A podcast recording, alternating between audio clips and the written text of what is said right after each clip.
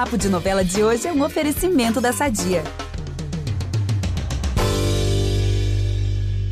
Ô, Fernanda, você falando de A Vida da Gente, eu lembrei que no, no, ano passado a gente entrevistou aqui a Fernanda Vasconcelos, que interpretou a Ana, que era protagonista, né? E ela fazia tênis, Sim. ela era uma tenista. E aí ela falou que ela pegou pavor do tênis, assim, que ela não quer saber de tênis nunca na vida dela, que foi um, um caos, assim, ela conseguir fazer algum movimento, mas que ainda por cima tiveram que resolver na computação gráfica, porque é muito difícil. E aí a Érica, ela é uma personal trainer, né? E ali no início tinham muitas cenas dela ali acompanhando o Santiago nas atividades físicas e tal. Como que é a sua relação assim com esporte, com atividade física? Foi difícil para você ou você já tem uma, uma aproximação maior com esse mundo? Vamos aproveitar que estamos falando de família tudo e falar do nosso patrocinador? Há 80 anos, a Sadia leva qualidade, sabor e praticidade para a mesa dos brasileiros. Sabia que o presunto mais vendido do Brasil é da Sadia? Assim como os outros produtos da marca, ele é muito gostoso e combina com vários momentos do nosso dia, do omelete no café da manhã até a saladinha no almoço. Seja qual for o dia, seu dia pede sadia. Eu sou fã, eu sou fã de carteirinha de todos os esportes, inclusive do tênis. Eu acho lindo, eu assisto, não a todas as etapas, mas eu gosto de ver os grandes slams, eu gosto muito, eu acho lindo esporte. Eu gosto de. Eu sou a pessoa do movimento.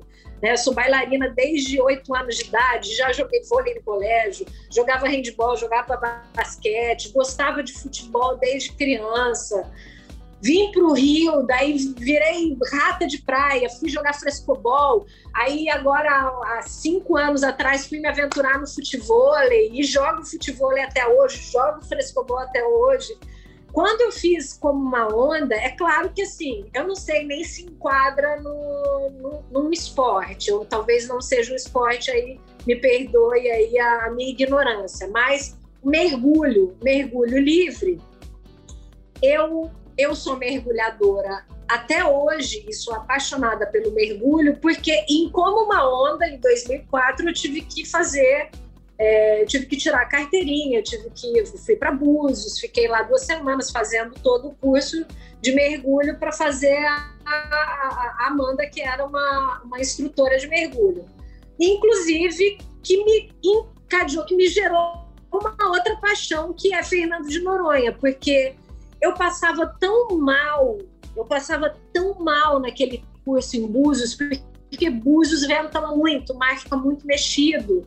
Então, todo dia que a gente ia para aula no mar, eu, eu chegava do, do mergulho e ia direto para o posto de saúde tomar soro e glicose na veia, porque eu passava muito mal.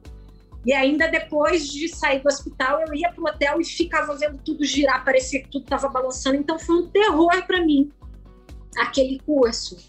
E o meu instrutor de mergulho em Búzios falou: Poxa, cara, o mergulho é uma atividade tão linda, tão bacana e tem tão a ver com você que eu não gostaria que você ficasse com essa má impressão do mergulho. Eu queria que você fosse para Fernando de Noronha, se você puder, em setembro, que, a, que o mar é calminho e que você mergulhasse lá. E assim eu Convites fiz. Convites irrecusáveis, né? Imagina. Como que se recusa um convite para ir para Fernando de Noronha?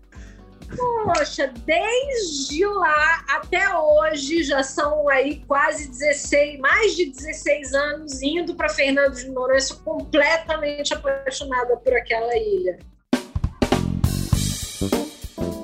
E essa conversa não acaba aqui. Para ouvir o papo na íntegra, é só voltar no feed do podcast Novela das Nove e procurar o episódio Um Lugar ao Sol, entrevista com Fernanda de Freitas.